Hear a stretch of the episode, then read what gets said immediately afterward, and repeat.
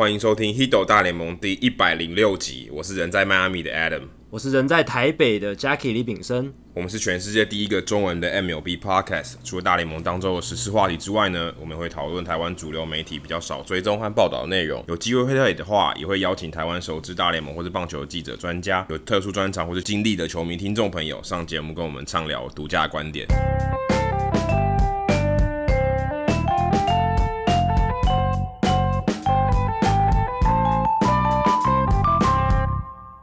那这一集的节目是在开幕战之后了，所以算是我们第一个二零一九年球季的第一集哦，这个开季以后的第一集。那我们在这边先帮美国职棒杂志打一下广告，在二零一九年的这个球季，他们也出了一本二零一九年的观战手册。那大家如果有兴趣的话，别忘记到书店或者到便利商店都可以找到这本书。那仔细听我们节目，我们会在节目中放一个通关密语，到时候到社团里面参加活动就可以获得这个杂志。今年开季其实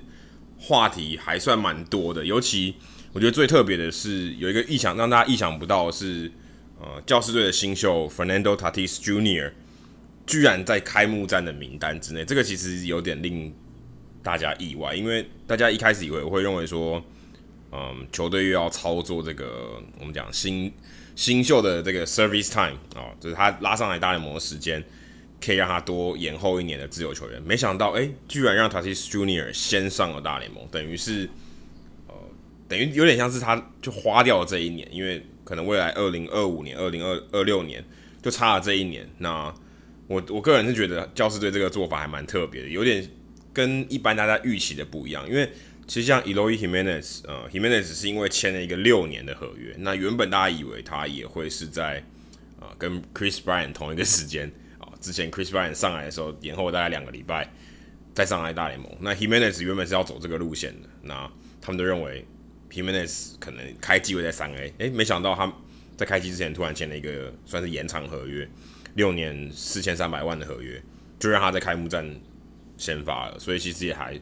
算是蛮出乎大料，大家意外之呃意料之外的一个新闻。大家本来都是预期说，像 Fernando Tatis Jr. 还有 Vladimir Guerrero Jr. 这种等级的大物新秀，诶、球队一定会操作说，诶、至少开季前两个礼拜先把它放在小联盟，不要让他那么早上，多一年的控制权。诶、结果没想到教士队在还没有签延长约的情况下，跟白袜队不一样，就直接把 Fernando Tatis Jr. 放上大联盟。而且不止他而已，还有另一个投手的大物新秀 Chris Paddock 他们也直接让他上大联盟。那这件事情呢，就有点真的是像 Adam 讲的，出乎大家的意料。这代表说 Fernando Tatis Jr. 还有 Chris Paddack，如果他们都正常发挥，都表现得不错，那教师队真的就只能控制他们就六个球季。如果他们都没有签延长约的话，就只是控控制六个球季。那六个球季之后，他们就会变成自由球员。所以，呃，这跟蓝鸟队的操作就不一样。蓝鸟队就如大家预期的，把 Vladimir Guerrero Jr. 留在小联盟。那他们本来是想说要用，诶 Guerrero Jr. 他的手背还没有准备好这个借口，但后来是因为春训的时候他受了一个呃腹斜肌的伤势，让他们有点顺理成章的就让 Guerrero Jr. 诶就不要那么让他那么快上大联盟。不过教师队这一笔呢很意外，但是其实呃我个人觉得。揣测是说，诶，他们会不会想说，诶，接下来一两年，他们可能会跟 Tatis Junior 还有 Paddock 这两个很强的大物新秀谈延长约，所以也许我也会签个五到六年延长约，这样子的话，那一个选那一个多一年的选择权好像就不是那么重要，我觉得有可能啦，因为他可能就预期说一定要签的话，签延长合约好像就这样有点像一个合约，好像赚到这两周这样子，但是他们其实没有什么。争冠的需求啊，对不对？就是好像差这两个礼拜的战绩，或者这两个礼拜的成绩，对他们来讲影响不大。我觉得最有趣的是在呃，Himenez 原本被大家一直吵说呃要在三 A 开机，那时候 Cody m y h u g h 跟我们一样做 Podcast，这个太空人队的投手就有说到说，哎，为什么 Himenez 明明就已经被证明是一个呃 MLB ready 的一个球员，为什么还要跑把他丢回三 A？难道是你要他练？呃，练触及嘛，因为他可能触及不是很好，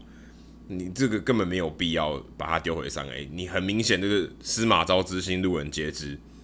就是要操弄这个空间。那既然大家都知道要操弄这个空间，为什么大联盟或者是球员工会，呃，可能在二零二一年就要做出一些调整，说，哎、你们比这些东西这个漏洞不要再让大家再再让大家去钻了，把它修改的好看一点，不然就是，哎、未来如果年轻的新秀，其实你应该要让他不，因为其实这个根本的原因是说，你想要偷那一年嘛，那如果今天我让你偷那个一年的成本变高，你可能就不会想偷那一年。你从另外一个角度来看，例如说你可能。呃，可以多付他一点薪资，或是在呃在前面的时候，我给你多一点薪资，不要说只是最低薪资这样五十五万、五十六万，我可以给你更多，因为现在其实三十几岁以后的球员越来越签，越来越难签到比较合理的合约了，所以你应该要让他们在呃刚开始上大联盟，甚至体力最好、表现最好的时候，给你更多的钱，所以这个也许才是一个。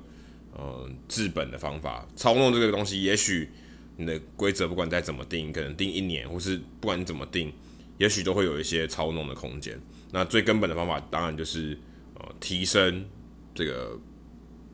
大联盟最低的薪资，等于这些新秀一上来，他就可以领到一个合理的薪水，因为他未来的职业生涯可能会因为现在这个自由球员市场这个趋势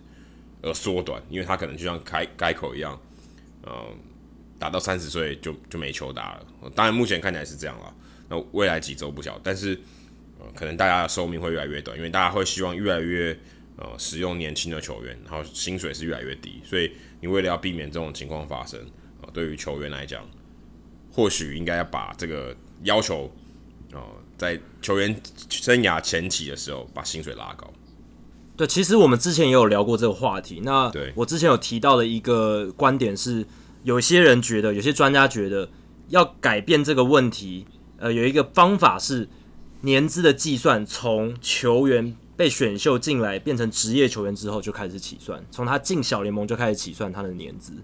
那这样子的话，诶、欸，球队就不会因为诶、欸、操弄他在大联盟的年资而故意让他留在小联盟，他会因为这个他球员他在小联盟就已经表现很好了，那。因为他的小联盟年资就已经在算算进来他未来自由球员的年资了，所以他们会尽快的让准备好的球员就直接上大联盟，而不会把他让故意留在小联盟这样的情况发生。可这样会不会造成很多我们说 rush，就是急着把他拉上来说啊，他也许还没有准备好，也许可能他需要四年的时间，通常是四年，三年到四年，诶，没有，我两年就把他拉上去了，造成他可能心理上呃心理建设还没有做得很好。然后，然后就被 rush，他可能这，他可能这个职业球员生涯就毁了，这样也也许会有这种事情发生，有可能会有这种事情。可是，通常球队要把一个球员拉上大联盟，他们会考虑的事情会比较多，因为毕竟大联盟球队考量他们的战绩，战绩对他们来讲是相当重要的。那一个球员，他们通常会评估他准备好了，球探会认为他 OK 了。才会呈报说，诶、他跟教练团说他应该是 OK，可以这样上大联盟。所以当然也有可能会有 rush 的情况，但我认为说球队不会刻意为了让大物新秀提早上大联盟而故意去 rush 球员。所以我觉得，诶、这个方法我觉得是蛮可行，有有机会的话可以实行看看。当然，大联盟的老板是资方，应该是不太认同这样的做法，因为这样等于缩短了很多球员他们进入自由球员市场的所需的时间嘛。因为有些球员他可能呃在小联盟都打了三年，那他上大联盟之后打了三年就可以获得自由球员资格。那当然这是很多大联盟老板不希望发生的情况。不过他确实可以，我觉得可以有效抑制说球员呃球队刻意去操弄这些新秀的年资问题。因为现在还是用一百七十二天来算嘛，一百七十二天啊、那如果我们从一一个球季。在一百八十七天减掉这样的时间，差不多是两个两周，所以他刚好让这个东西没有满这个一个球季，所以也许他在呃他的第六年还可以算是一个新人，还是还可以算是不在自由球员的这个这个球季里面，所以这就是他们最最一开始操控这个漏洞的一个最大的漏洞，就是他是用天数来算。那如果像刚 Jacky 讲的，如果年或是你把这个时间往前算的话。嗯，也也这个东西也许就被就被改过去，这个这个漏洞也许就被填平了。这样，当然这样子的一个操弄年资的方式呢，也是因为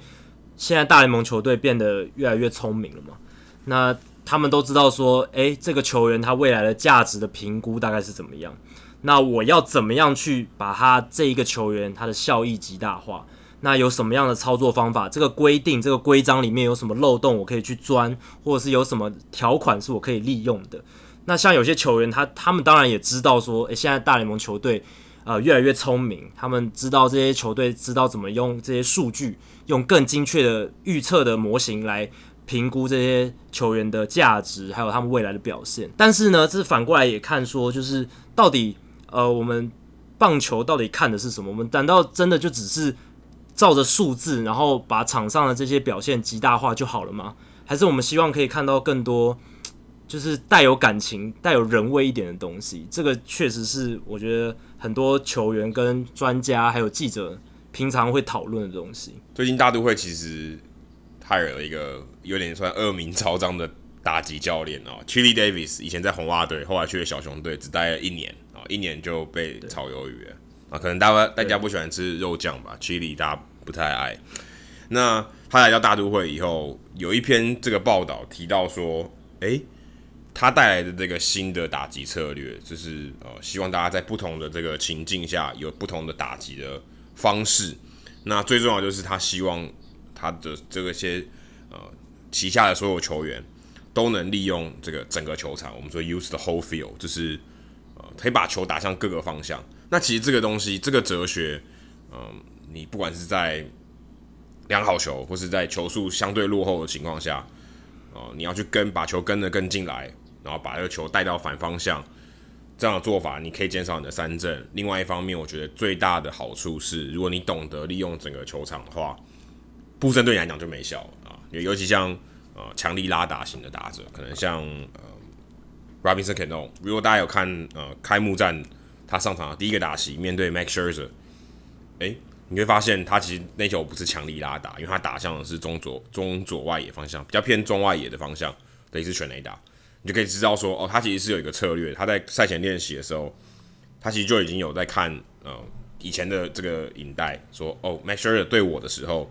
我们他都是丢在外角。那我硬拉，我一定死啊、哦！我一定可能是滚地球出局，可能是二垒方向滚地球出局，或者掉到布阵里面。那我 OK，那我就用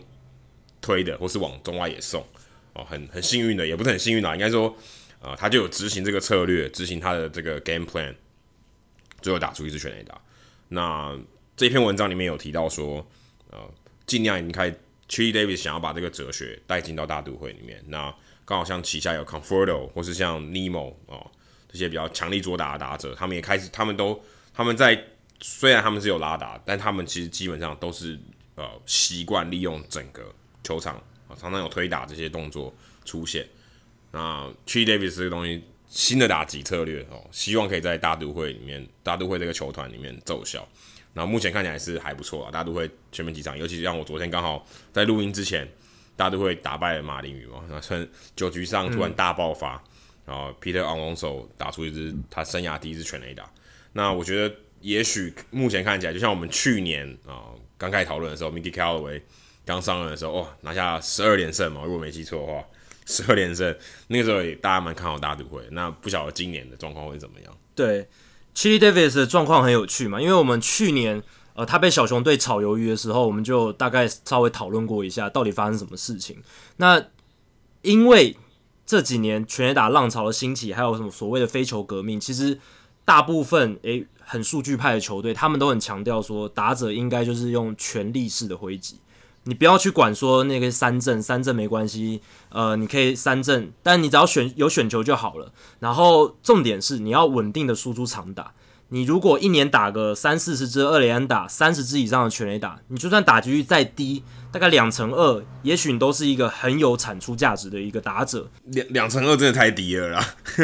不会，两成二如果三十轰四十支二垒安打，你的 OPS 还是有零点八以上，所以这样的产出还是高于联盟平均，就是因为长打，他一支长打。他能够盖过了安打数量的价值，还有保送的价值太高了，所以呃，数据派的人会觉得说，诶，尽量全力挥击，那三振多没关系，只要能够稳定输出长打，你的打击价值还是很高。可是 Chili Davis 不这样认为，呃，他他的个人哲学是觉得说，应该要在诶不同的情况下，就像刚刚 Adam 讲，不同情况下两好球或是两出局。哪个垒包上有人的时候，比如说二三垒有人的时候，应该采取不一样的打法，应该要更稳定的把球打进场内，而不是只是呃尽量的任何情况下都以追求全垒打为目的。他觉得应该要 situational hitting。那这样的哲学其实呢，在近年来是比较式微的。可是 Chili Davis 他有点像是反其道而行，他还是大力倡导这样子的打击方式。那这样子的手法呢，在去年小熊队其实呃有一点反弹了，因为有一小熊队大家知道，大部分的球员很多打者，他们其实就是以追求全垒打长打为主，尤其是 Chris Bryant 最明显。Chris Bryant 他就有说，他不是讨厌 Chili Davis 这个人，他觉得 Chili Davis 这个人很好，呃，也很 nice。可是他们两个人对于打击的认知不太一样。那 Chris Bryant 他从小联盟开始，甚至从大学开始，他就是以这种 all for nothing 全垒打为主的这种权力式挥击而闻名的球员，而且他也获得了很大的成功，他也是拿过 MVP 的人。但是 Chili Davis 的做法，他的打击哲学跟 Chris Bryant 就不太一样，所以呢，这就出现一点意见的分歧。当然，这不不代表说去年小熊季末的这个打击的低潮就一定跟 Chili Davis 有关。毕竟，对吧、啊？小熊一整年，你去看他们去年一整年的平均的打击数据，其实是跟往年差不多的。只是他们呃九月份真的疲软很多。而如果你看他们上半季，其实打的比往年还要更好。所以这就是一个很吊诡的情况。不过来到了大都会之后，Chili Davis 的打击思维似乎跟这群大都会的打者蛮合得来的，尤其像。刚刚除了提到 Michael Conforto 啊，还有 J.D. Davis，还有 Peter Alonso，他们都相当喜欢这样子的打击哲学。而且，呃，在季初对国民的那一场比赛里面呢，他们总共有十一分哦，他们打了十一分回来，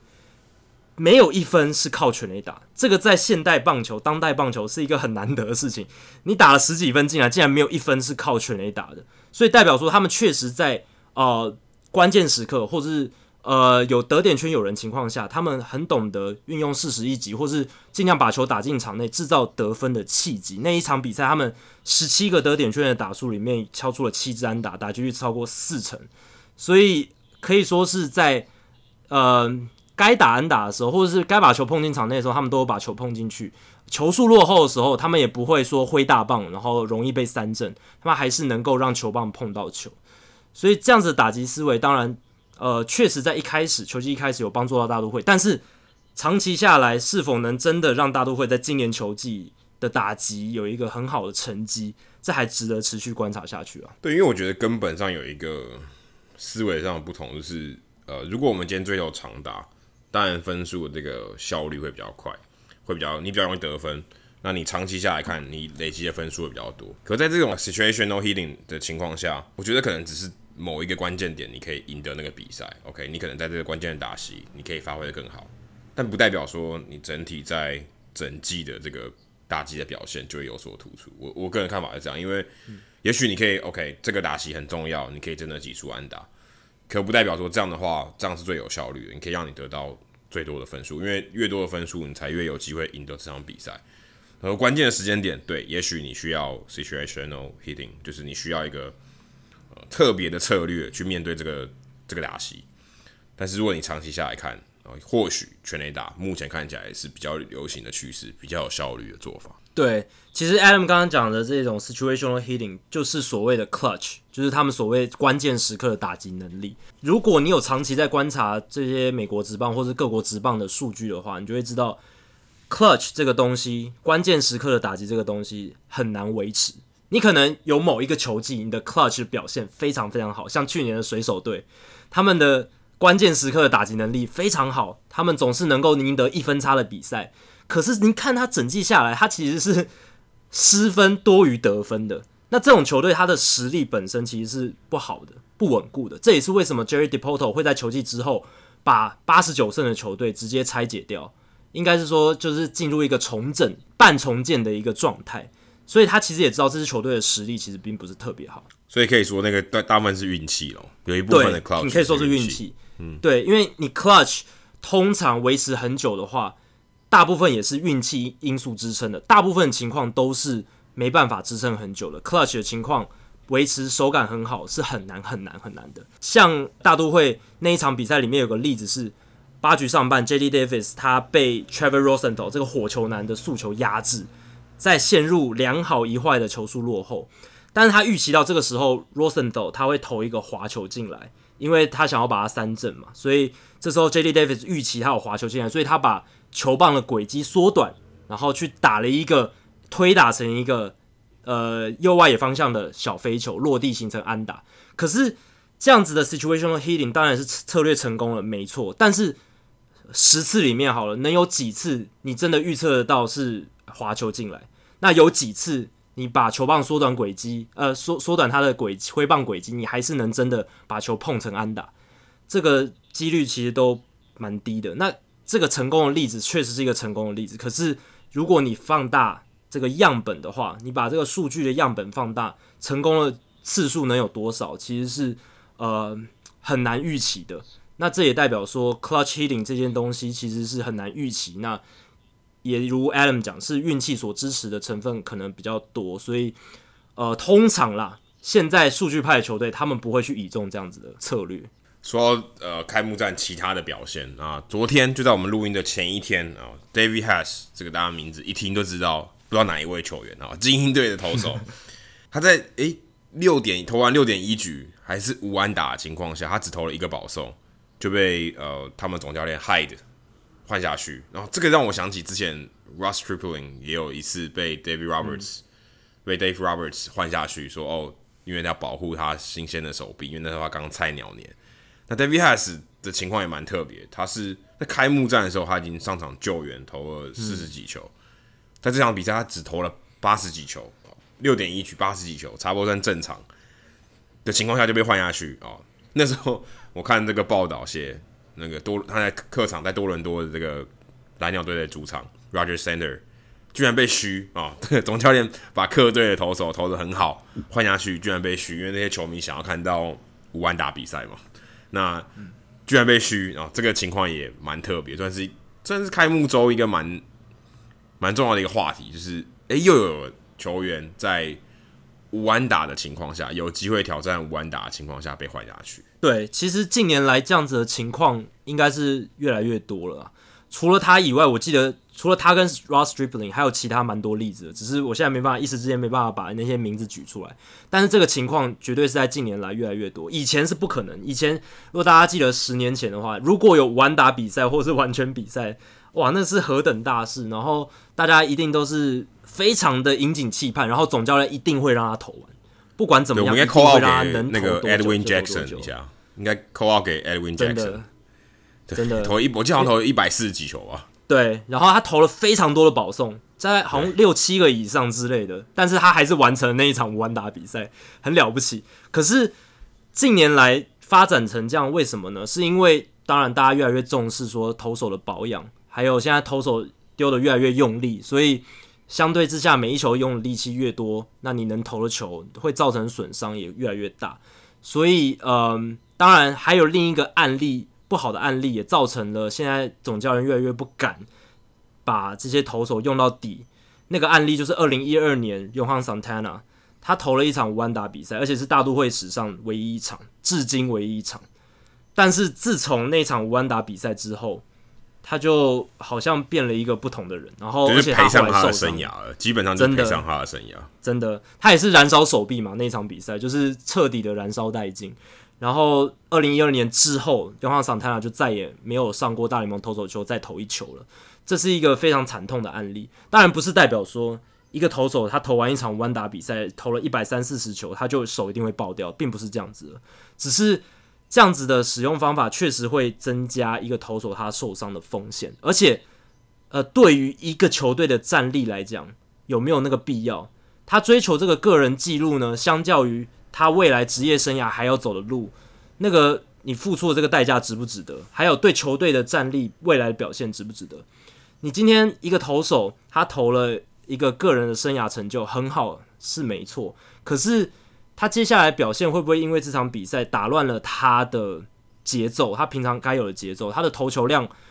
非常异常。那场比赛可能一百多球，非常异常。那接下来他的步调是不是要重新安排？那这会不会影响他接下来投球表现？那他的节奏被打乱之后，球队的战绩会不会受影响？总教练的调度也会受影响，所以这些都是教练团他们在考量的事情。那为了避免说有太多后续衍生的问题，所以现在总教练他们宁愿就是，诶 follow 数据部门或者是他们教练团开会开出来的会议结果，就是，诶，我们今天让这个投手投八十球就八十球，八十球该换就换，不管他今天投的多好，完打比赛完全比赛，不管怎么样，我就是要换，或者是。投完两轮之后，这个球手就是 done，他他就是今天就投完就结束。他们不会因为一些情感的因素、一些追求记录的因素而迫使这些投手继续往下投。那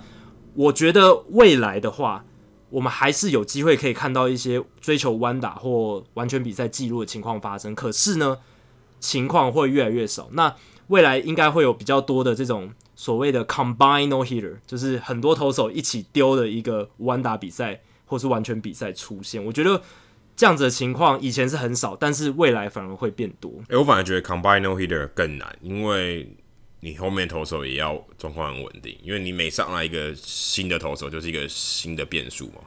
你每个投手你上去，你也不知道你状况好或不好，骰子骰到一还是六，所以我觉得 combine no hitter 也也许比。手风正顺的一个人投完 no hitter 还还，我觉得还可能还更难一点。而且，可是我觉得有趣的是，其实 David Hass 不算是什么大家耳熟能详的人物，然后精英队也没什么战绩压力。我觉得在这种各种考量情况下，也当然啦，因为他开幕战有投，如果他没有投的话，我觉得是应该可以让他尝试看看。因为精英队，我想今年可能也不太有太多话题了。那这个东西也许可以。呃，算是把我们这个平淡的球技再增加一点，增加一点颜色吧。因为真的，我觉得 David Hass 可能就是像啊、呃，我们之前 Philly Humber，他就是 Humber，就是他只要投完那个五安打比赛，他就在历史上留名了。那他还是完全比赛，对，还是完全比赛。那当然他的生涯不是很好看，但大家至少记得他有一场完全比赛，还不是完，还不只是五安打比赛。刚才说到投手的使用量，那大家如果看开幕战的话。红袜队很早就宣布他们，呃，也没有很早，大概是三月中的时候宣布他们的投手，呃，开幕战投手是 Chris Sale。那 Chris Sale，呃，如果大家去年有听我们节目的话，应该也会知道，呃，Chris Sale 其实是有被特别受到红袜队保护的，有去调整他的这个上场的时间，调节他的体力，希望可以到球季末还是可以保持一个很好的战力。那今年他开幕战被打爆了，出乎大家意料之外，被被水手队打爆了。那他的球速也没有往常的快，不过 Alex Cora 是说，诶，不担心，因为呃他本来就是有比较慢热的问题。那球季刚开始，他球速没有上来没有关系，但他被打爆啊、也只是一场比赛嘛，因为刚好在呃续约之后被打爆，听起来可能是 可能刚好太放松了，我觉得太开心了，然后然后被打爆，但他并并不担心这件事情。那 Jackie，你有看这场比赛吗？这场比赛好像是我记得好像是。呃，晚上七点的比赛是好像全国联播吧？那这场比赛呃也算是受到大家蛮大的注目。那不止只有 Chris Sale 被打得很惨啊，红袜队其他的四位投手，那这五位投手加起来五场比赛总共被 K 了，被打了十一支全垒打。以先发投手的量来说是蛮大的，因为你平常平均一场比赛被轰一点多支全垒打，差不多是呃一个球队正常的量。那光先发投手就被打了十一支哦，等于平均一个人送出两支多，这是算是。蛮惨的，红袜队如果以一个去年卫冕冠军的情况来看，哦，这这个开机这五场比赛是被轰的蛮惨的，真的。那我想先回应一下刚才 Adam 提到 Combine No Hitter，对，确实 Combine No Hitter 是比较难达成的一个成就，因为你看过去的 No Hitter，绝大多数都是一个人完成的，然后很少是 Combine No Hitter，就是因为 Combine No Hitter 投手太多，然后变数比较大，这确实是一个。那我想强调是说，诶。未来，因为一个人完成的 no hitter 越来越少，就是因为现在投手教练都喜欢提早把投手换下来的关系。那未来可能啊，combine no hitter 出现的几率会比以前更高，应该有可能会有这样子的情况。那回到红袜队投手这个问题，确实，Adam 刚刚问我有没有看 Chris Sale 那场，我那场其实是没有看，因为我那时候应该还在飞机上吧，然后才刚回台北没多久。但是呢，我有关注他们这几天投手群的表现，确实投的蛮跌跌撞撞，而且大家想说卫冕军红袜他们应该开季的战绩会好一点吧，应该至至少打个平盘之类的，不至于被压着打。没想到这几场比赛，他们好像表现不如大家预期，然后被打得蛮惨的。尤其是大家会预期说他们的先发投手群应该是很优势的战力，Chris Sale、David Price、Rick Porcello，诶，都是以前拿过赛扬奖的投手，然后还有 Nathan Eovaldi 这一些都是很优秀的先发投手。结果怎么？结果一开始。五场比赛就被轰了十一支全垒打，然后球队的战绩也没有到很理想，而且五场比赛被轰十一支全垒打已经是呃平了大联盟纪录，就是开季前五场比赛被轰了十一支全垒打是平了大联盟最多的纪录，所以这个情况确实不太理想，而且呃 Chris Sale 的情况是他开季其实球速都会比较慢，大概。平均大概九三九四，你如果去看他以前的数据的话，他开季的球速都比较慢，然后他季末的球速也比较慢，所以他等于是威猛，就是威猛在球季中。那他过去他球季开始投的好，是因为他球速虽然比较慢热一点，可是他的控球状况还是很好，他能够把他的速球还有滑球投在他应该要在的位置，所以打者基本上还是摸不着他的头绪，因为他的呃滑球啊。进来的轨迹的角度非常犀利，而且他的出手的角度非常的特别，所以打者基本上还是很难抓到他。不过今年他开季第一场比赛的状况是球速依然慢热，可是他的控球不到点，所以呢，基本上他投进去的球打者比较好掌握，然后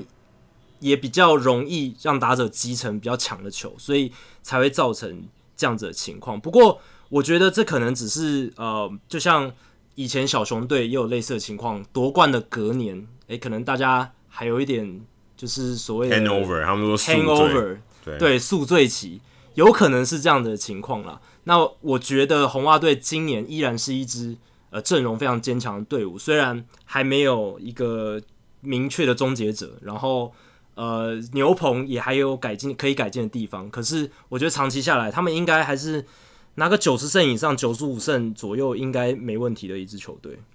另外一个可能可以拿九十五胜以上的球队，就是去年亚军哦，在世界大赛输给刚刚提到的红袜队的道奇队。哇，他们可能就没有 handover，他们是一股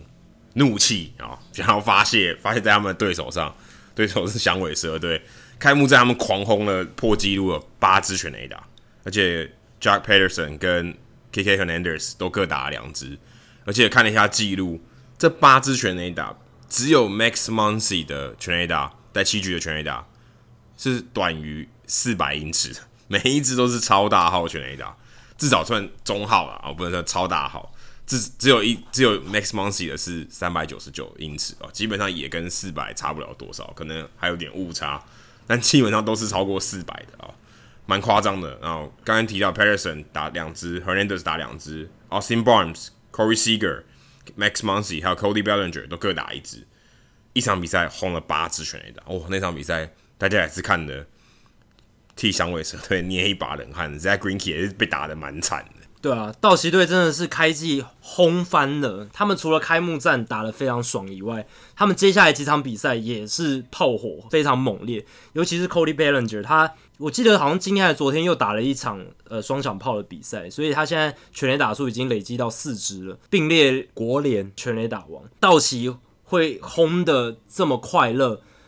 我觉得一方面有一点出乎料，另一方面也不太出乎意出乎意料。不出乎意料的点是，他们本来就是一个 all for nothing 策略的一个打击群，他们就是彻底贯彻我刚刚讲的。全力挥击，只追求长打这样子的打击策略的球队，因为他们的总管管理团队、还有数据团队、还有总教练的团队，其实都是很著名的，非常数据导向、非常的科学化经营的一个团队，所以他们其实很早就奉行 all for nothing 的打击的哲学。那可以看到，他们这几年收集到的球员，还有他们培养出来的球员，都是大部分都是这样的打法。Cody Bellinger。然后最明显的，Eric Hernandez 就是 Kike Hernandez，他虽然身材小小的，但是他的打击策略就是我就是全力挥击，所以他的全垒打数量很多，可是他打击率偏低。那当然，Jack Peterson、Max Monty 这些当然不用说，他们都是呃全垒打型为主的打者，所以不意外的点是，他们确实就是这样子的一种球队。他们如果发疯起来，他们的打击的 box score 长长得就会像是像今年开季这样一堆全垒打，然后呢，主要的得分的来源都是靠 home run。那有一点意外的是，对比于红袜队，因为通常前一年战绩好的球队呢，他们因为打季后赛打得比较长，然后呢，体力上可能有一些耗损，所以呃，加上去年有很多表现非常好的球员，他们今年可能会照数数据来讲会回归正常一点点，所以你不太会预期说，诶，一开季他们就狂轰猛炸，打得这么凶猛，尤其像 Max Muncy，你会觉得说。诶，会不会他去年打了这个球爆发了一个球季？那今年这些大联盟的投手会特别注意他，呃，对他投特别小心，所以呢，他的打击可能一开始会陷入一些不适应期等等，会有之之类这样子的顾虑。结果没想到他们一开季就打得这么好，确实是呃，也有一个部分是让人有点出乎意料的。开季打得更好的还有另外一支球队是费城人队。啊，费城人队有了 Harper 以后。哇，整个脱胎换骨，当然不止 Harper 啦，McCutchen 啊，McCutchen 在呃开幕战也打了两支全垒打，Realmuto 也打得不错，嗯，然后 Harper 当然更不用说，已经他的全垒打已经是呃全全国焦点了，全世界的焦点了，啊，当然说有关注棒球的国家的全世界的焦点了，他也打了两支全垒打，而且我看他的数据，九个打数哦，三支安打，两支是全垒打，剩下还有四次的保送，哦，他也算是。呃，蛮蛮彻底奉行他自己的这个策略哦，就是 OK，我就是等保送，我拼我的上垒率，我要要出棒，我就是全力挥击，就是轰一支全垒打。那 Bryce Harper 最近还有一个我看到一个蛮有趣，他有两件有趣的事情，就是他我记得他开幕战的时候穿了一个那个费城人队 Fanatics 的这个球鞋，特制的绿色的球鞋。隔一天呢，Fanatics 穿了一双鞋子，上面印有 Bryce Harper 的头。哦，这还蛮蛮有趣的，这个很少见的一个这个新闻话题。另外还有一个有趣的是，在影片中有人看到，呃，Bryce Harper 他穿的皮带上面还是三十四号。那在费城人队，他没办法穿三十四号，因为三十四号是 Roy Halladay 的背号。基本上虽然还没退休，但是已经算是准备退退休的这个背号，所以他选择三号。所以大家发现，诶，你的皮带上是三十四号，难道你穿的是？红同样是红色，但是是国民队的这个皮带嘛，所以这个东西也造成了一个小小的一个讨论啊。因为，诶，你怎么还怀念着国民队，还还留着国民队的皮带？可能那条皮带是他的冠军腰带吧。真的，那 Harper 那两次全垒打也是非常的惊人，击球出速都超过一百一十三英里，而且。你去回看那两支全垒打，你就会看到说，这个打的实在太精彩了，打得非常非常远，符合所有球迷对他来到费城人之后应该要有的期待，就是要有这样子的挥棒，要有这样子的全垒打。其实那两支全垒打打起来都有点像在打全垒打大赛一样，我的感觉啦，就是轰的那种豪迈的挥棒，还有轰的距离以及击球出速都非常非常惊人。那除了呃 Harper 之外呢？还有另一个转队的大咖也轰得非常快乐，就是从蛇王变成雀王的 Paul Goldschmidt。他来到红雀队之后，一开季就给这些红雀球迷很好的一个见面礼，开季马上就轰出四支全垒打，灌进七分打点。那这对红雀来讲真的是找到了他们要的人，因为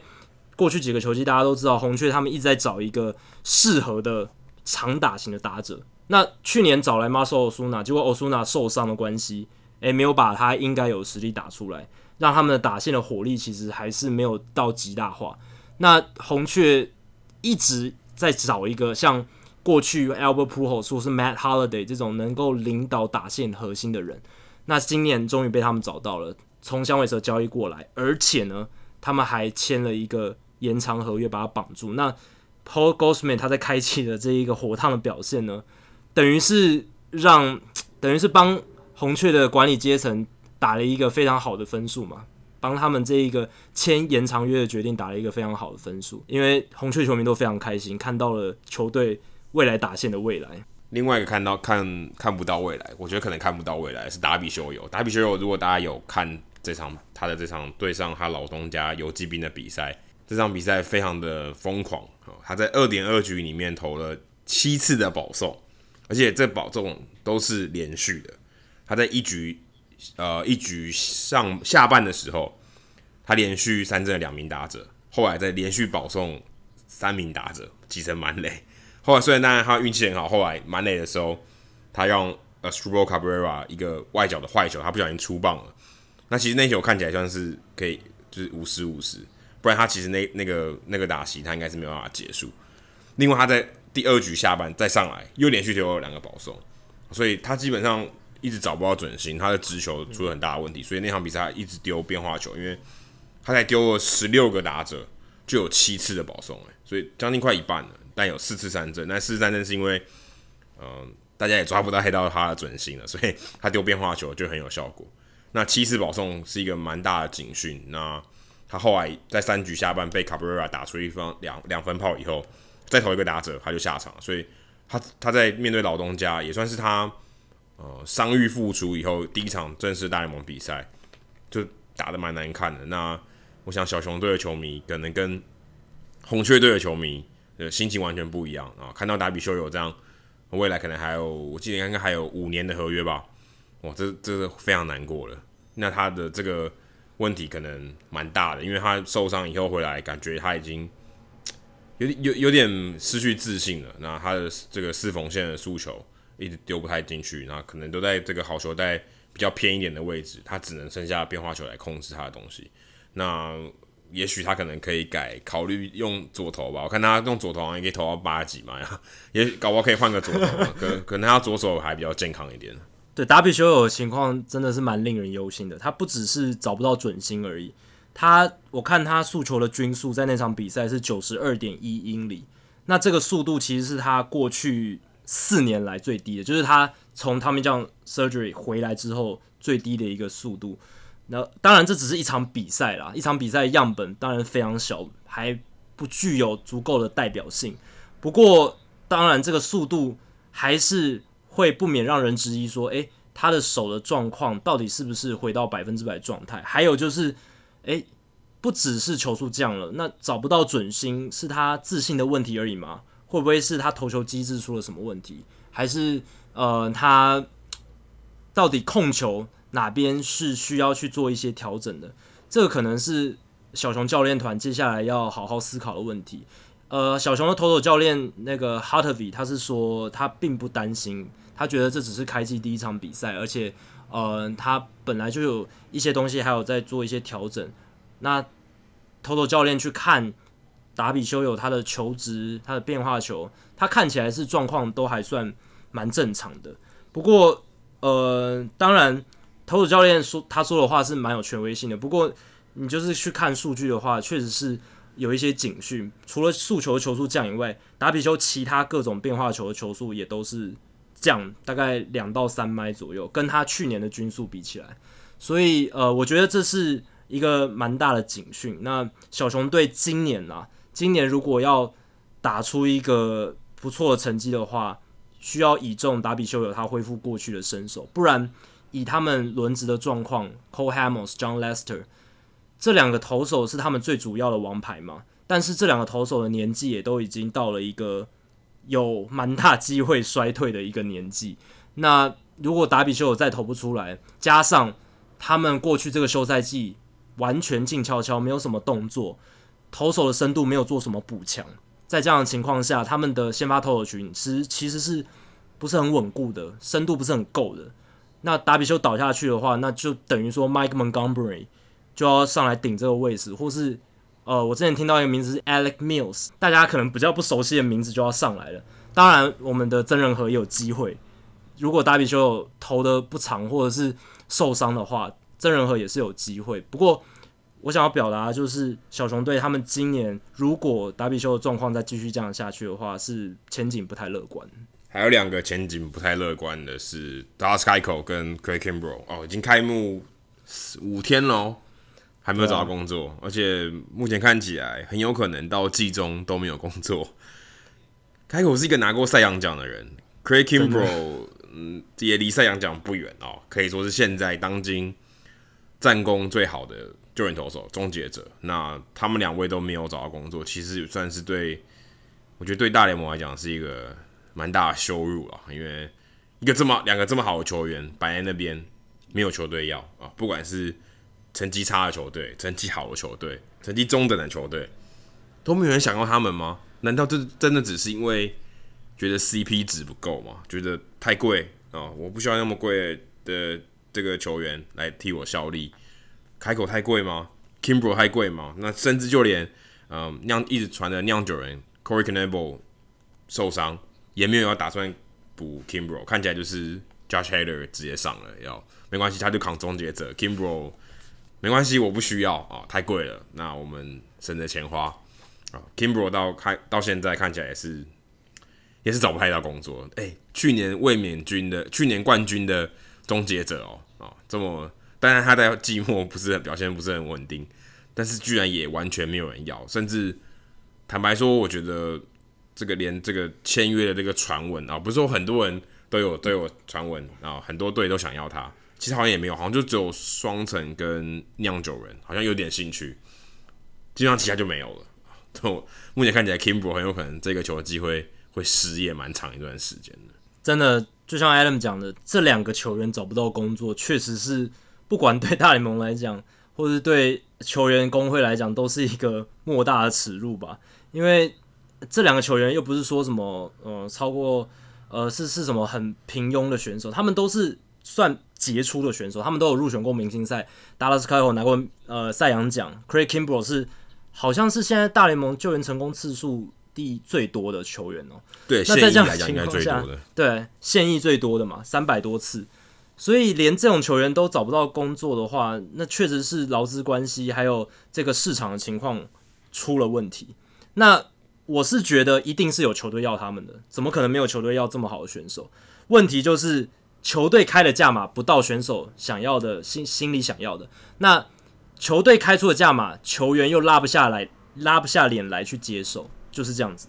那之前外传是说，Craig Kimbrel 想要。六年、五年、六年的合约嘛，然后达拉斯开口是希望可以拿到破亿美金的合约，像之前的达比修有一样，或者是至少 Nathan Eovaldi 那样子的合约，至少。但是呢，似乎没有球队想要给他们这样子的价嘛。之前好像有听说，好像有球队开到呃三年六千万之类的，但是达拉斯开口也没有呃意愿去签这样子的合约，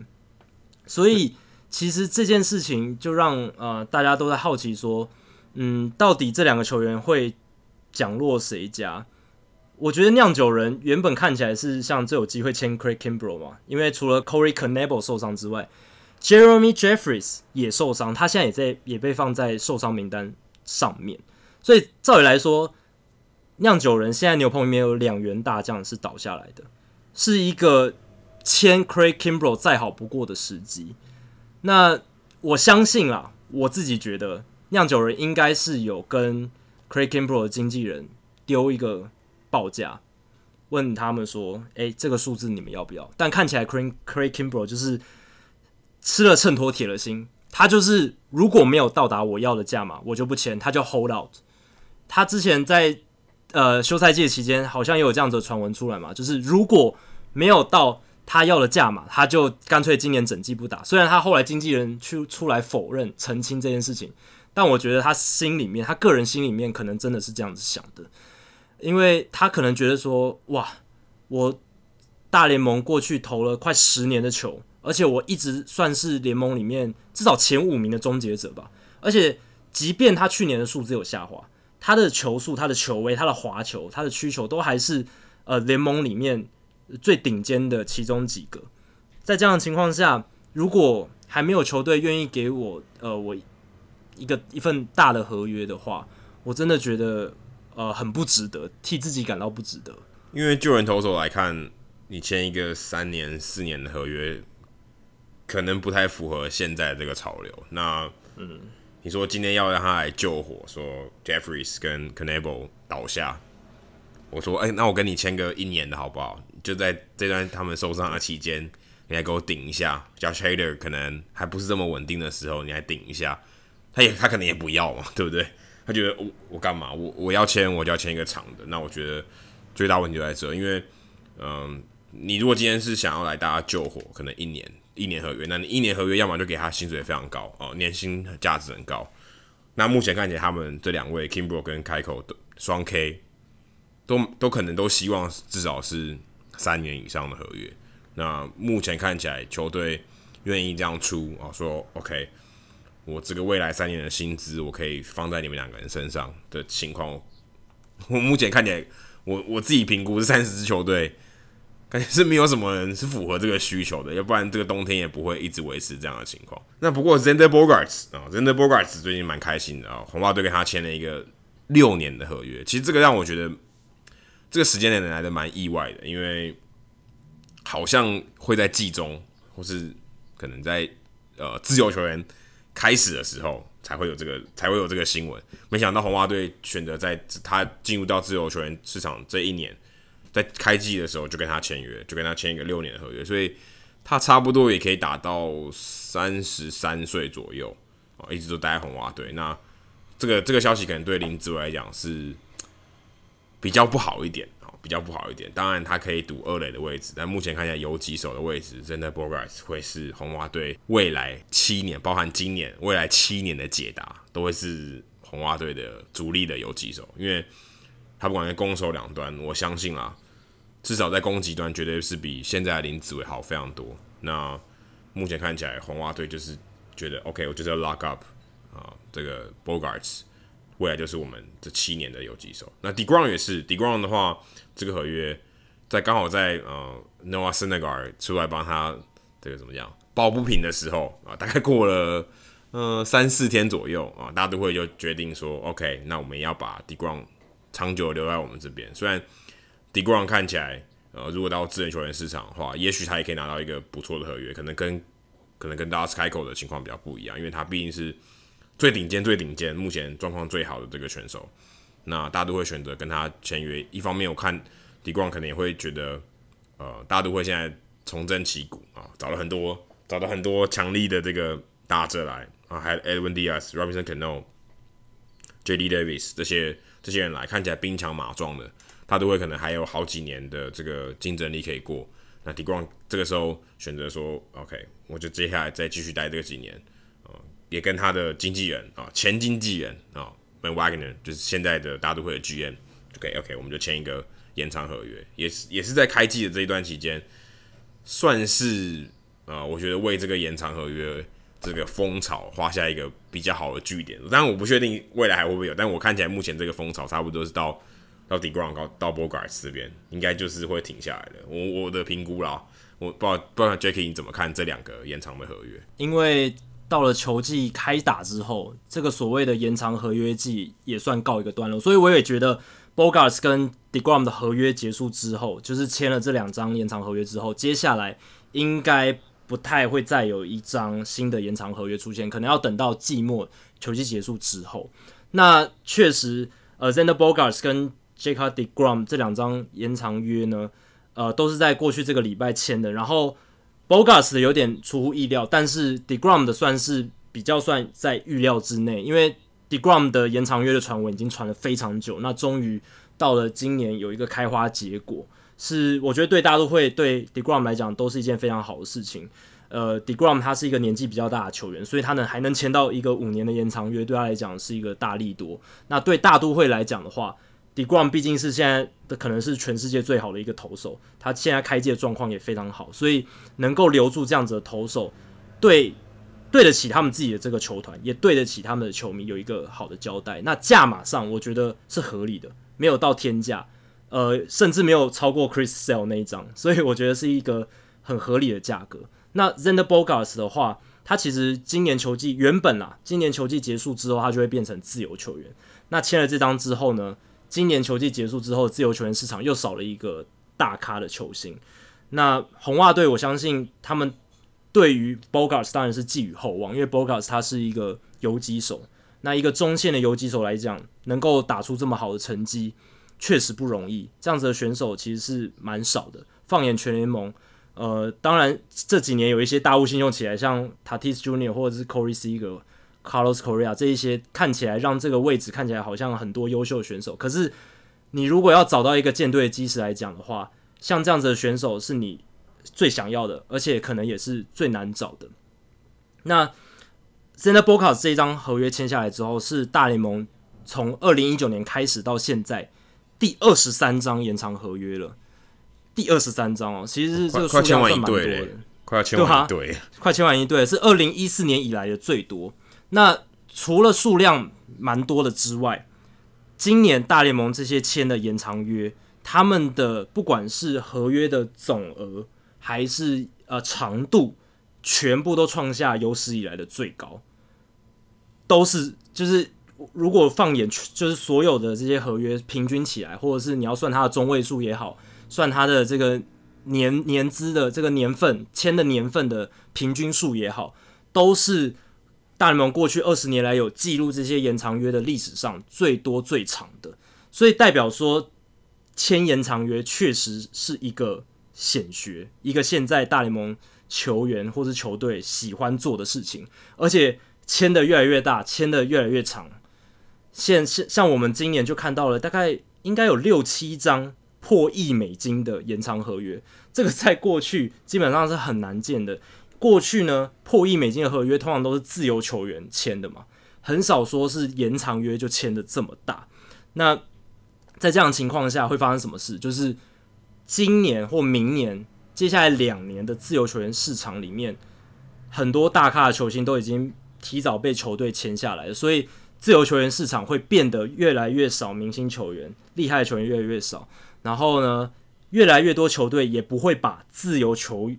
自由球员这个市场当做补强球队的重要手段，他们会想用其他的方式，像交易、选秀或者是签延长约来补强他们球队，反而不会越来越不会倾向。透过自由球员市场这样子的手段，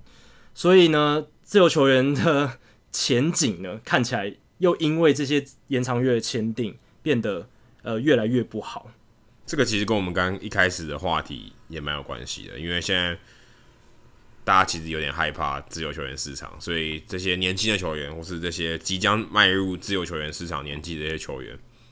觉得好像寒冬来了。OK，那我不如就。壁咚吧，我就远离这个寒冬。好，我们先签啊！我我也我也害怕嘛，我害怕我没饭吃嘛。那你可以看到 Kimbro 跟 Geico，当然他们两个年纪比较不一样了。那呃，他们已经已经算是比较大一点的。那进入知道进入到自由球员市场是比较吃亏，但是这些年轻的球员或是呃目前还在高峰的球员，他们就会害怕，如果他们过了这个高峰，也许他就没有饭碗了。OK，就是没有饭吃了。那可能就没有球队要他，价码太高，也没有人可以找到呃匹配的这个价格。那有球队愿意要他，所以我觉得这是一个嗯是因也是果啊。自由球员市场太冷，导致自由球导导致延长合约的这个风潮变多，延长合约越签越大，大家越来越不想进入到自由球员市场。所以这其实是因果关系，都是有互相有互相影响的啦。那这个。也未来，我相信在二零二一年啊，劳资协议在重谈的时候，我相信对于这个这个现象应该会有很大的琢磨啊。希望说，嗯，当然对于球员来讲，他进入到自由球员市场去测试他的身价，其实本意上是一件好事，绝对是一件好事。因为延长合约，我觉得，呃，如果你本质上来讲，对球员是比较不利的，因为他会在一个比较之前的情况下，诶，不管我打得多好。我都是领那个薪水，我没有办法在我可能我最好的时候，我拿一份更好的薪水，所以比较像是一个球员在某些程度上还有做一些妥协。当然，呃，Xander Borges、Jacob Degrom 他们当然会对他们自己的延长合约很满意，但是如果他打得更好，哦、他也许可以更争取更好的薪水。如果今天 Xander Bogaerts 打出一个 MVP 等级的的的，的球技的话，他也许会后悔说，哦，我签下这笔合约，因为他可能进入到自由球员市场。可以拿到一笔更大的哦，那当然，但他就是一个，我觉得是一个权衡之下的结果，因为他也知道自由球员市场比较冷清，然后评估自己可能可以拿到更好的合约的这个几率，权衡之下，OK，那我签一张延长的合约。而且还有一个很重要的因素是，签延长约的话，你在签谈判的过程，你只是跟一支球队在做谈判。你没办法跟其他球队去议价，所以代表说你签出来这张合约呢，只是一跟一支球队谈判的结果。这代表这不是一个市场机制所能激发出来你的最高身价，所以这也是一个值得考虑的因素。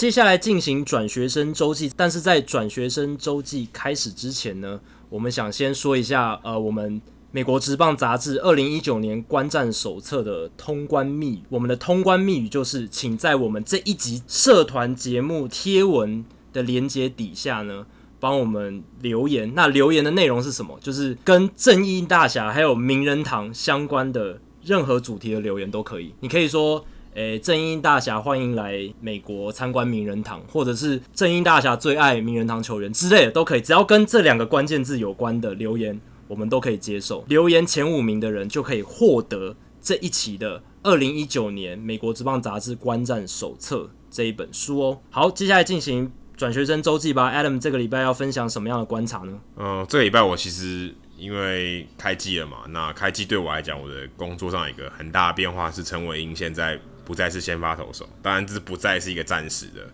那他现在是呃牛棚的长中继，那长中继的话很尴尬，因为嗯，你就不知道他什么时候会上场，所以嗯，有很多媒体都在揣测说，诶、他到底什么时候会上场，或是总教练该怎么使用他？那如果大家有看新闻，也许知道一些。那呃，因为我必须要很清楚这件事情啊，我可能甚至要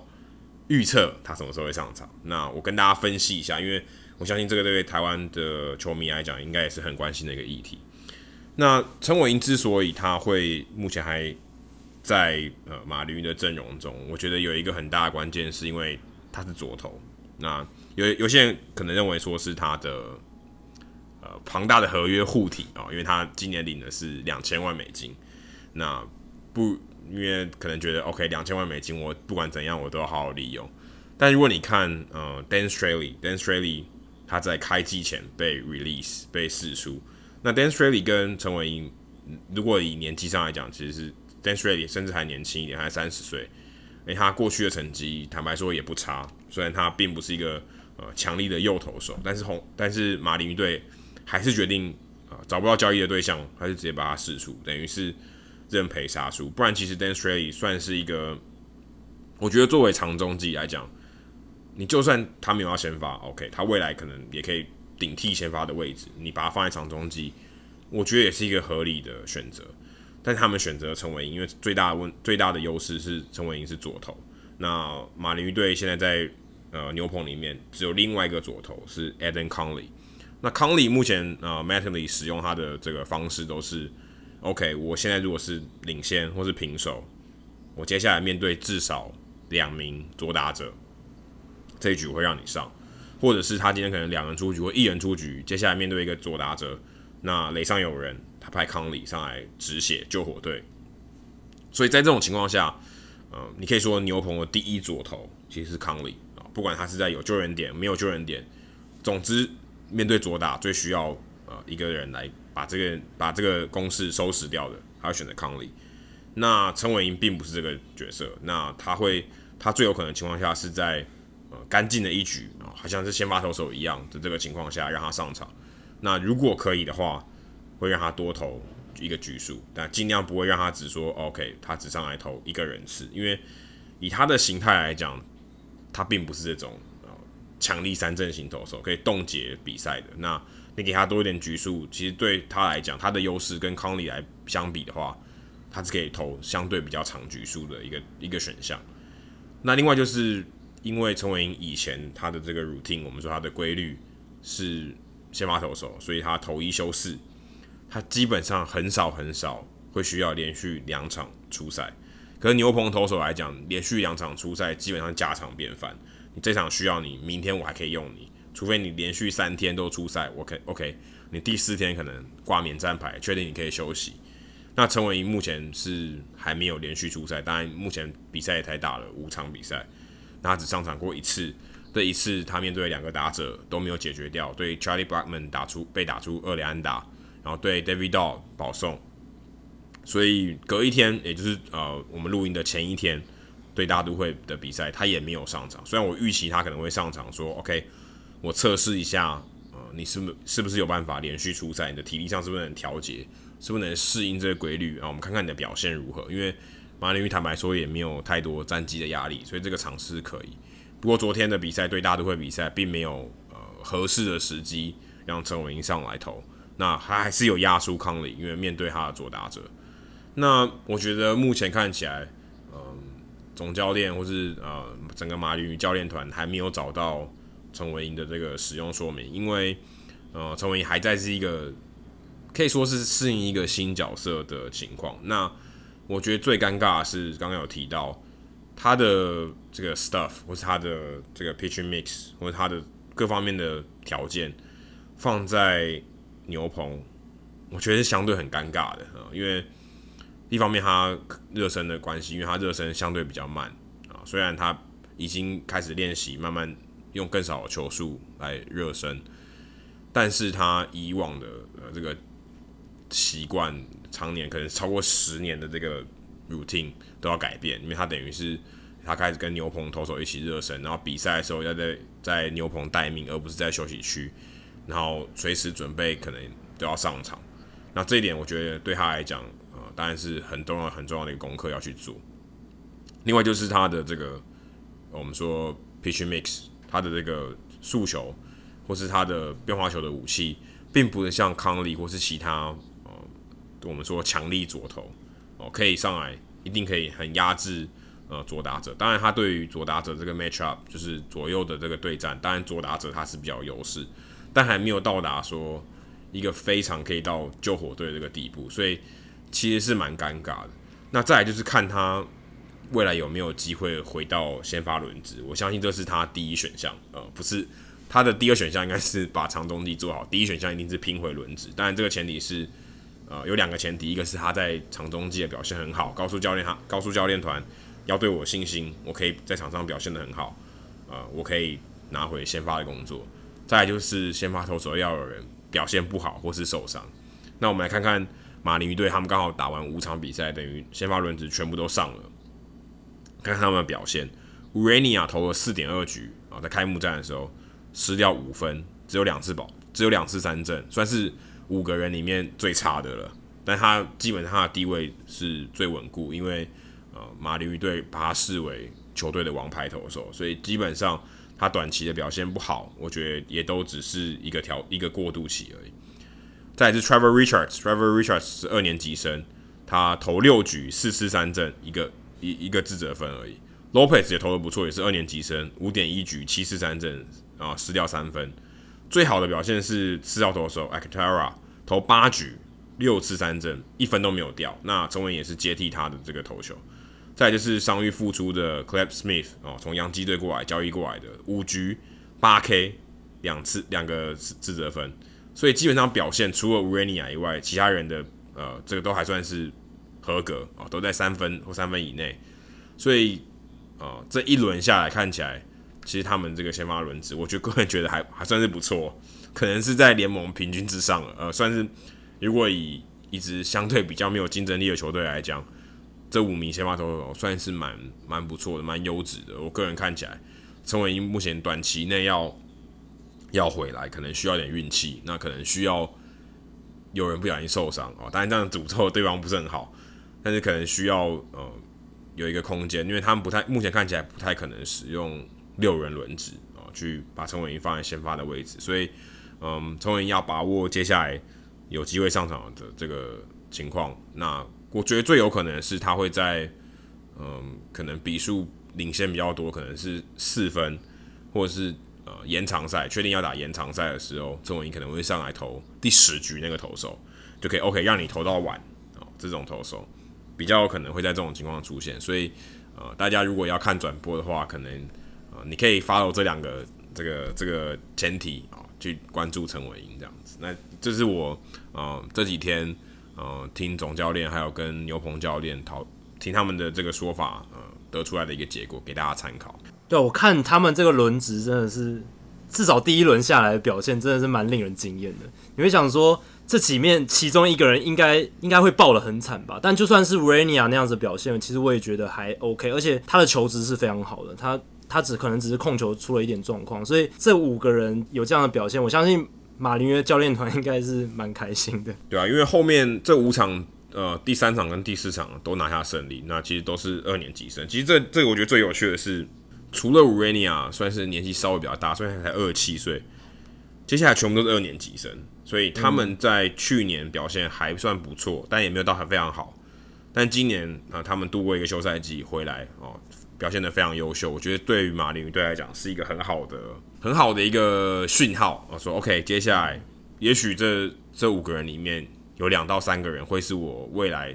挑战季后赛的一个很重要的基石，舰队的基石。那但五个里面有三个，我就我觉得就是已经很很幸运了。那如果你的五个人都可以长成不错的呃先发投手的话，马林真的赚到了。好，接下来数据单元，今天数据单元的内容非常的多，Jacky 有很多东西要跟我们分享。对，其实这个礼拜的内容，我主要是参考 Mike Petrillo 这个大联盟官网的数据作家，他写了一篇非常有趣的文章。他去看开幕赛，就是开幕赛当天而已，一天那天比赛里面的数据，然后去看说能从这些数据里面说出什么样的故事。那我觉得这个非常有趣，所以分享给大家。他看到的第一点是 Chris Bryan，Chris Bryan 他认为他的肩膀应该已经痊愈了，怎么看呢？因为去年 Bryan 大家都知道他打击成绩大幅衰退，有一个很大原因就是因为他左肩酸痛。但是他今年开季的首场比赛，他五个打席四次打中球，而且击球出速分别是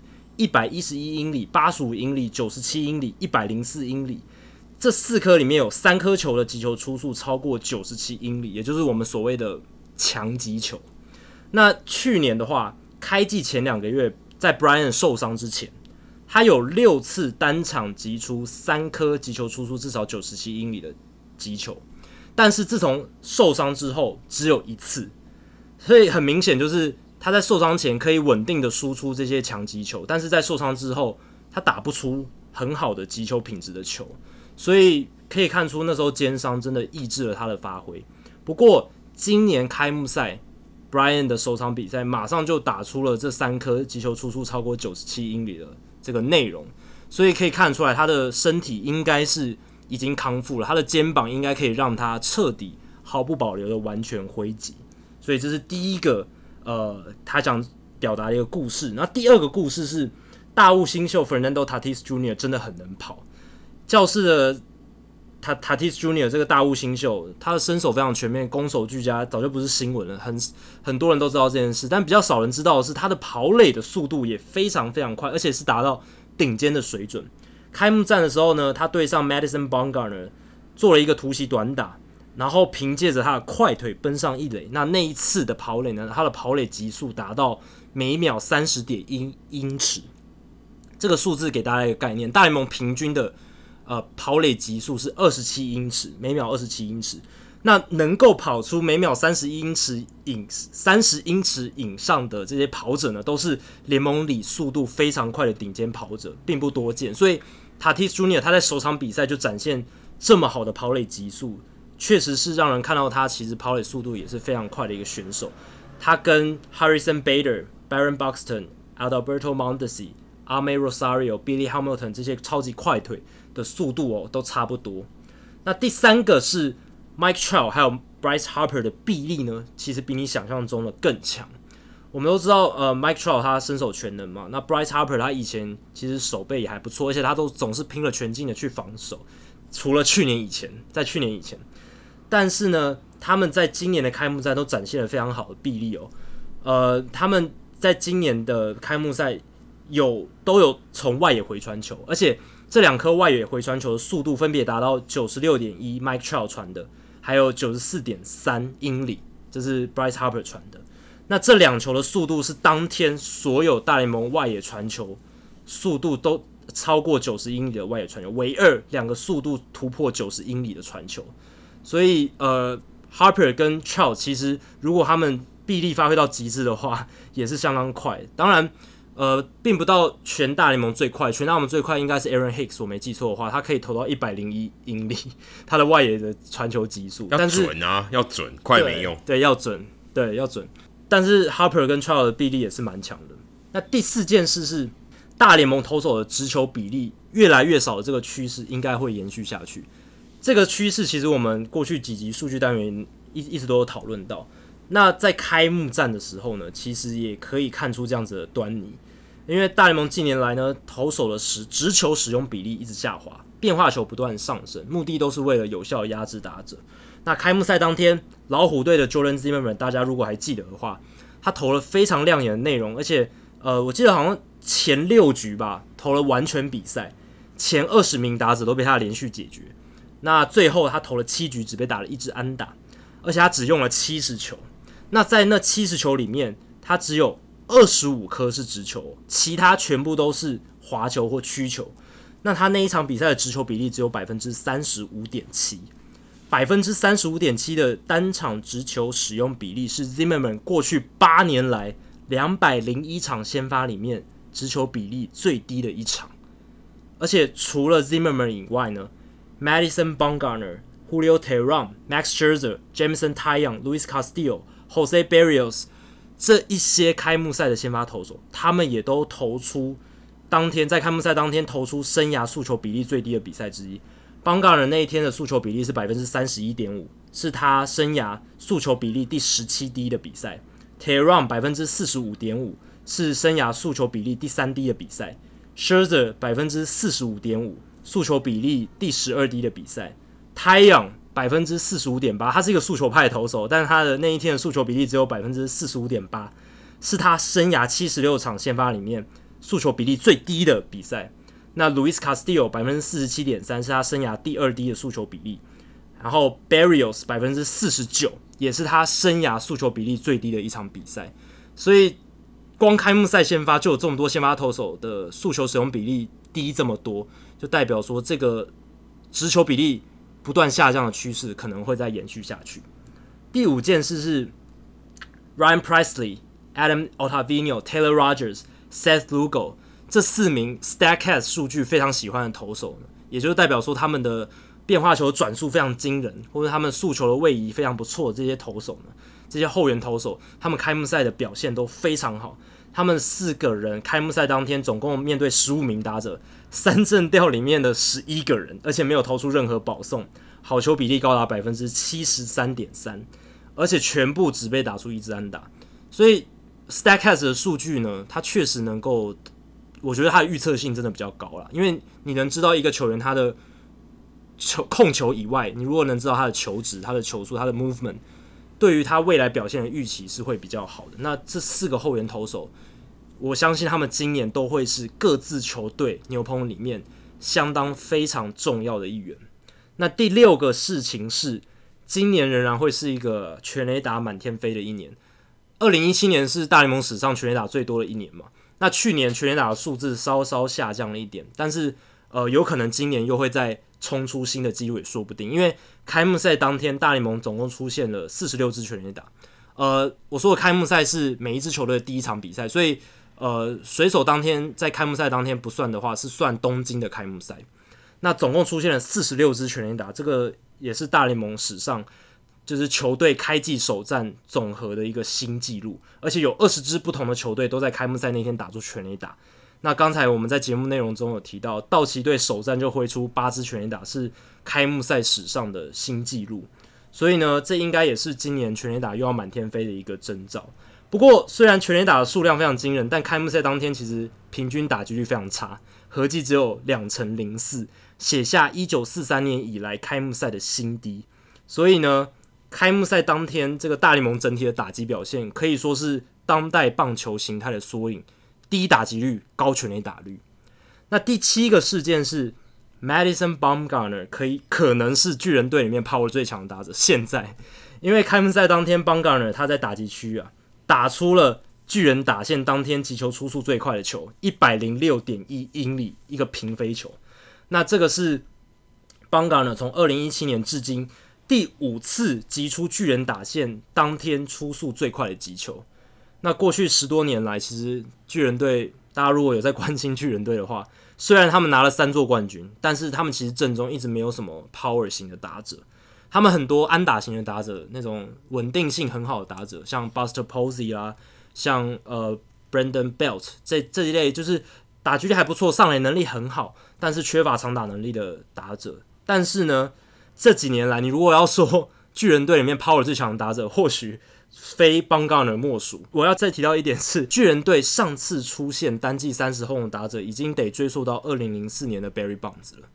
所以，呃，到底什么时候，呃，巨人队才会出现下一个三十轰的打者，还是一个问号。不过，这都可以凸显出他们真的是一个全垒打产量非常低的一支球队。好，以上就是《Hito 大联盟》第一百零六集的全部内容。如果大家喜欢我们节目的话，欢迎加入《Hito 大联盟》在脸书的社团《Hito 大联盟讨论区》（H I T O 大联盟讨论区）。回答三个简单的问题，就可以进入社团，跟我和 Adam 还有其他上过我们节目的来宾、其他听众朋友一起讨论棒球，分享棒球的乐趣。如果大家有任何美职或棒球的相关问题，也欢迎上我们的官网 hitomlb.com（H I T O M L B.com）。上面填写发问表单，我们会尽可能在节目一个月一次的听众信箱单元上面统一回答大家提出的想法还有问题。另外，如果大家想要订阅我们节目的话，也很简单，只要上我们的官网 hitomlb.com，上面就有订阅方式的解说。